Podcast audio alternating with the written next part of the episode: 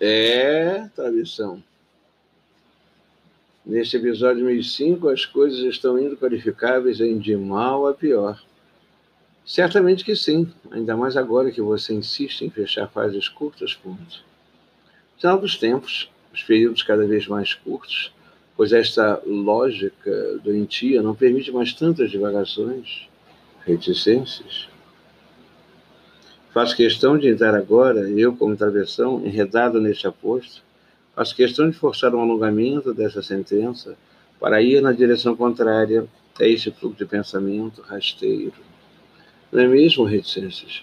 Sim, atado estou ao que se entende por incompletude, eu que agora exalto estas vírgulas que apontam na direção de uma higienização mental, elas que sempre sugerem, quer queiramos ou não, um desaceleramento, elas as vírgulas que, juntamente comigo, ajudam a mente a se aquietar, encontrando assim um silêncio ancestral, aquele silêncio de origem, de um brotar de pensamentos enraizados no entorno, e aqui vou eu, eu, reticências.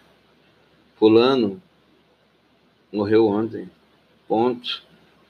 Você parece não ter sentimentos. Não se trata disso. Não é bem assim, reticências e vírgula. Mantenho minha alma protegida graças à possibilidade deste frio relato deste sujeito de plástico que prefere estar anestesiado para se preservar e não sofrer. Esse é episódio 1005. Um abraço.